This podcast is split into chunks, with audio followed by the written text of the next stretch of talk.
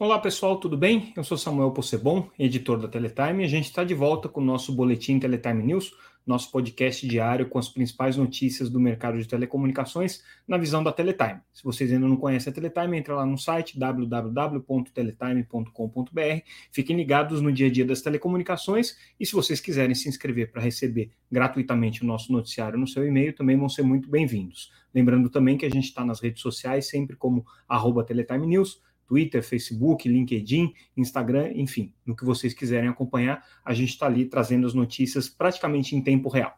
É, e hoje a gente traz aqui os destaques é, dessa segunda-feira, dia 21 de fevereiro de 2022. Na verdade, começando com duas notícias de sexta-feira. Sexta-feira não é o dia que a gente normalmente faz esse podcast, porque ninguém é de ferro, é, mas aí a gente traz o que aconteceu de mais importante é, nessa, no, nessa nossa edição de segunda-feira. Então, é, dois temas que eu queria destacar com vocês. É, o primeiro deles é que a gente noticiou é, um, uma denúncia que foi feita pela Abrint, que é a associação que representa os pequenos provedores, com relação a uma prática abusiva que estaria sendo cometida é, pela Enel do Ceará. A Enel é a concessionária de energia que tem a responsabilidade pelos postes é, em Fortaleza e nas cidades é, cearenses. E o que a Brint está destacando é que a Enel começou a cobrar uma taxa abusiva, que eles consideram abusiva, é, pela instalação de equipamentos nos postes, porque a regulamentação permite que as operadoras de telecomunicações utilizem os postes das empresas de energia, afinal de contas, ninguém vai fazer dois postes na mesma rua. Então, esses postes são infraestruturas essenciais, vamos dizer assim. E as empresas de telecomunicações têm o direito de pendurar é, cabos, fios é, nessa infraestrutura para poder oferecer o serviço de telecomunicações, que é tão essencial quanto o serviço de energia. Só que isso daí é feito, obviamente, mediante uma remuneração, né? As empresas de energia cobram como se fosse uma espécie de um aluguel por poste, proporcional aí à, à área do poste que está sendo ocupada por, esse, por esses equipamentos e por essas instalações das empresas de telecomunicações. Esse assunto tem dado muita confusão aí nos últimos meses. A gente tem visto aí um trabalho tanto da agência de energia, que é a ANEEL, quanto da Anatel, que é a agência de telecomunicações, de refazerem a regulamentação em conjunto, porque existem muitos conflitos entre esses dois setores, o setor de energia e o setor de telecomunicações. Existe um problema prático, que é o fato de que os postes hoje são completamente desordenados, você tem uma quantidade de fios colocadas ali é, que coloca, inclusive, em risco a população que passa próximo do, do, dos postes pode oferecer riscos também para a continuidade dos serviços, por conta de curto-circuito, por conta de interrupções da rede de telecomunicações. Então, existe uma situação bastante complexa que precisa ser gerenciada, as agências reguladoras estão tentando encontrar um modelo para isso. É, a gente tem noticiado aí nos últimas, nas últimas semanas né, questões específicas, manifestos que têm sido feitos pelas associações de telecomunicações, é, comentários que estão sendo feitos às consultas públicas que estão aí em curso agora para rever essa regulamentação, e é um assunto que ainda vai se estender aí por muitos meses, por muito tempo ainda.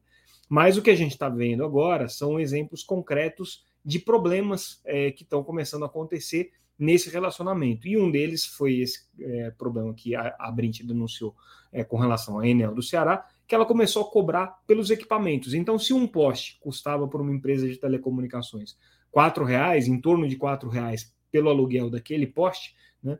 com os, a cobrança adicional que a Enel passou a fazer pelos equipamentos que estão instalados ali, esse valor saltava para quase 70 reais por poste, o que torna a oferta do serviço de telecomunicações muito mais cara, né, provavelmente com impactos até para o consumidor. Então, essa denúncia foi feita pela, pela, pela Brint, ela levou esse caso à Anatel, é, e agora é, a gente precisa ver como é que vai ser o desdobramento disso, porque não é o primeiro caso. Né? A gente teve também, no caso da Enel em São Paulo, uma experiência é, que foi muito mal sucedida de colocar o Finet, que é uma empresa, uma subsidiária da própria Enel, é, na, no gerenciamento dos postes, e ela também começou a praticar um, uma, uma, política de impor aos operadores de telecomunicações o uso da sua própria rede de fibra ótica. Então, foi um comportamento considerado abusivo, inclusive pela própria Anatel.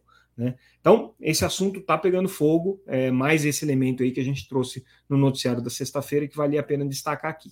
Um outro ponto que a gente é, gostaria de chamar a atenção, é, ainda falando de pequenos provedores, foi uma mudança importante aí no comando da Associação NEL, é uma associação que representa vários provedores de acesso, representa também operadores de TV a cabo independentes, né, e aí a, o comando dessa associação estava a cargo do Alex Júcius, que é um executivo já que há nove anos comandava a, Associação NEL, é um, um, profissional muito conhecido no mercado de telecomunicações, é, que tem feito um trabalho importante de colocar a, a Associação NEL é, no mapa de algumas discussões relevantes, como políticas de espectro, políticas concorrenciais, é, ele agora está deixando a associação, então ele vai, vai é, se dedicar a, a, outros projetos na área de telecomunicações. Em breve deve estar tá sendo anunciado aí essa nova, esse novo destino dele. É, mas de qualquer maneira, por enquanto, fica ali presidindo a associação o Rogério Delamole, que é até então é, atuava ali como diretor da, da Associação NEL, até eles encontrarem um nome definitivo que vai presidir essa associação. É importante porque é uma associação que representa mais de 300 empresas provedores de acesso, mais de grande e médio porte, para o porte desses provedores de acesso, é claro. Né? Então, são empresas ali é, que estão hoje disputando o mercado de uma maneira mais intensiva, e a ANEL tem esse foco realmente na atuação institucional e regulatória, dando inclusive muita dor de cabeça aí para os grandes operadores, quando questiona, tanto no CAD quanto na Anatel, comportamentos das grandes teles. Então, essa mudança aqui a gente queria destacar por conta desse, desse é, papel é, relevante que o Alex Justus ocupou e que certamente vai continuar desempenhando aí nos seus próximos passos aí no setor de telecomunicações. É, e aí a gente chega no, no nosso noticiário de hoje com algumas coisas importantes aqui que estão em pauta começando é, pela publicação por parte do CAD, do Tribunal Concorrencial, é, os termos detalhados aqui dos remédios que vão ser aplicados às compradoras da O Imóvel, TIM, Claro e Vivo. É, a gente já tinha noticiado a aprovação pelo CAD, a gente já tinha dito que havia alguns remédios que estavam sendo impostos ali. Agora, o que o CAD fez foi detalhar um pouco como é que vai funcionar isso. É, a gente não vai entrar nesses detalhes aqui, justamente porque é, são temas muito pormenorizados para a gente tratar nesse podcast, mas quem tiver interesse, vale a pena é, acompanhar a nossa, a, nossa, a nossa página na internet e ler é, a notícia diretamente, em que a gente traz, inclusive, o link para esse detalhamento. É, interessa muito a pequenos provedores de acesso, interessa muito a novas empresas que vão entrar no 5G agora. Por quê? É, ali estão estabelecidas as condições em que as operadoras é, compradoras aí da Oi Móvel vão ter que colocar é, as herbes da Oi, é, são as antenas e as torres, né, é, à venda para os seus concorrentes. Então, existe a expectativa de quase mil antenas que vão ter que ser comercializadas aí. Isso vai, vai causar um movimento importante no mercado de infraestrutura. A gente ainda não sabe as condições, mas tem lá para cada uma das compradoras um compromisso para a venda de um determinado percentual das herbes que estão sendo adquiridas da Oi. Isso aí é um processo já de, de remédios considerados é, comportamentais né, é, e estruturais. Então, a, a, as empresas aqui vão ter que é, se, se desfazer de alguns ativos. Mesma coisa vale para a oferta de sharing, aqui, aqui um, ponto, um pouco mais detalhado. O sharing é quando é, a operadora é, compartilha a infraestrutura de acesso, inclusive as frequências, né, com outro operador.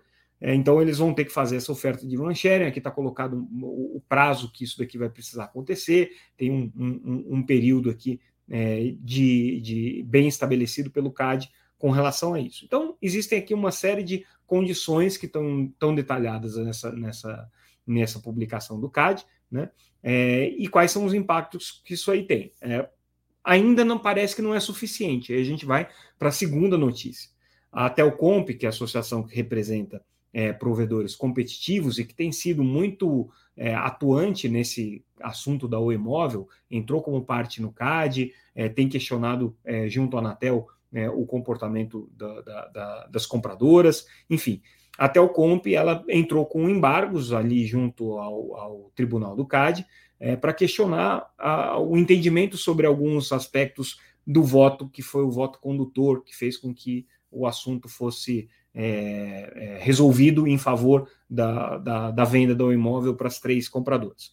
É, E o que a Telcomp está questionando, basicamente, é a aplicação prévia dos remédios. Ela está exigindo é, que, que o CAD esclareça de que maneira que esses remédios vão ser aplicados previamente. E um outro ponto que é importante, que a Telcomp está colocando aqui, é que as ofertas de referência que o CAD obrigou a Claro, a TIM e a Vivo a fazerem para provedores competitivos, para operadores entrantes aí no mercado, que são ofertas tanto de roaming quanto de MVNO, é, o que a Telcomp quer é que essas ofertas já estejam homologadas pela Anatel para o para o fechamento da operação, ou seja, para que o CAD possa considerar que a Oi Móvel foi efetivamente vendida para essas três operadoras. Mais interessante o fato deles estarem entrando com embargos e não estarem entrando com recurso contra a decisão. Né? Poderia ser é, uma decisão mais dura do CAD, é, da, da, da Telcomp, com relação à, votação do CAD, de é, tentar, é, de alguma maneira, uh, é, questionar a própria decisão. Isso não está acontecendo. O que eles estão pedindo é esclarecimentos com relação às condições em que, as, em que o CAD aprovou essa operação. Então, é, esse é um, é, um, é um aspecto aí que a gente está destacando no nosso noticiário de hoje. Indo para o noticiário regional, vamos dizer assim, né, CPI da banda larga em João Pessoa, é, a gente tem visto aí movimentos em várias câmaras municipais e assembleias legislativas de promover CPIs com relação ao setor de telecomunicações. Essa especificamente aqui é interessante porque não só questiona é, questões bem é, é típicas aí de, de, de é, do embate entre é, câmaras de vereadores e, e, assembleias legislativas contra empresas de telecomunicações, principalmente na questão de preço, de qualidade, é, é, é meio recorrente né, esse tipo de embate. Operadores de telecomunicações acabam sofrendo muito com os legislativos estaduais e municipais é, por conta desse, desses questionamentos, que são feitos com razão, sem razão, mas enfim, é uma coisa meio comum. O que teve de interessante aqui na, no relatório da CPI da banda larga de João Pessoa é que o questionamento não ficou restrito só ao setor de telecomunicações. Também a Energisa, que é a empresa dona dos postes em João Pessoa, tem sido questionada, foi questionada nessa CPI e sobrou para ela também. Tá? Então, assim, todas as questões de violações que foram apontadas aqui em relação ao Código de Defesa do Consumidor, com relação a, a problemas de, de qualidade dos serviços, de é, cobrança dos serviços, né? as reclamações que tipicamente acontecem é, pelos legislativos é, estaduais e municipais, também se estenderam aqui em Energisa. Então, voltando para aquela nossa notícia é, que a gente falou da questão do, dos postes, né, notícia de sexta-feira, quando a gente mencionou a, o conflito da Brint, aqui é interessante a gente notar que também agora o setor de energia começa a ser responsabilizado por problemas na infraestrutura de telecomunicações por conta do caos é, que, tem, que tem sido é, é, evidenciado em várias cidades aí na ocupação dos postes. As empresas de energia basicamente não fazem a fiscalização dessa infraestrutura, é, não investem para que essa infraestrutura seja organizada. As empresas de telecomunicações também não facilitam, muitas delas colocam a infraestrutura de maneira clandestina nos postes, é, algumas fazem a prestação de serviço com baixíssima qualidade, né? não existe uma coordenação entre as diferentes, diferentes empresas de telecomunicações. E a gente tem que lembrar que em muitas cidades aí pelo Brasil, a gente tem 10, 15, às vezes 20 prestadores de banda larga é, atuando nas mesmas regiões. Então, imagina isso quando você pega é, um poste e coloca a rede de infraestrutura de 15 ou 20 é, empresas diferentes. Aquilo vai virar uma teia de aranha, vai virar um emaranhado de fios que ninguém vai conseguir administrar. Então, é, esse é um tema importante, a gente vê aqui a repercussão também nos legislativos municipais é, é, que estão que começando a ficar preocupados com esse assunto aqui também. E aí a gente é, já encaminha aqui para o final do nosso noticiário de hoje, é, trazendo aí uma, mais uma informação sobre a questão da tragédia de Petrópolis. A gente na sexta-feira, na quinta-feira, perdão, é, tinha trazido as iniciativas das principais operadoras que atuam na, na cidade com relação aos serviços de telecomunicações ali. Hoje a Oi anunciou que está é, suspendendo a cobrança da, da, dos clientes é, em Petrópolis, tá? Pelo menos flexibilizando o pagamento das contas para que ninguém tenha o serviço cortado, né, nesse momento aí de caos e de, e de muita dificuldade que a população local ali tem enfrentado, inclusive com relação aos serviços de telecomunicações, porque a parte da rede terrestre, né, das redes de fibra e de, e de cabo, ainda não está restabelecida, então você tem muitos pontos ali de, de, de, sinal falho ou de dificuldade de comunicação da população. O, o 4G aparentemente está é, tá funcionando ainda, é, mas é, não é um serviço da qualidade que tem que ser, né, pelas condições que a coisa é, se desenvolveu ali. Então, uh, mais um operador aí que manifesta uma, uma iniciativa de apoio ali à população de, de Petrópolis. Importante esse movimento. E é isso, pessoal. A gente fica por aqui, pelo menos é, por hoje. Amanhã a gente traz mais notícias sobre o mercado de telecomunicações. Fiquem sempre ligados aí no nosso site, www.teletime.com.br. Vocês que têm interesse em acompanhar o maravilhoso mundo das telecomunicações, Teletime é um bom canal para vocês. Ficamos por aqui. Amanhã a gente volta. Um abraço, até mais.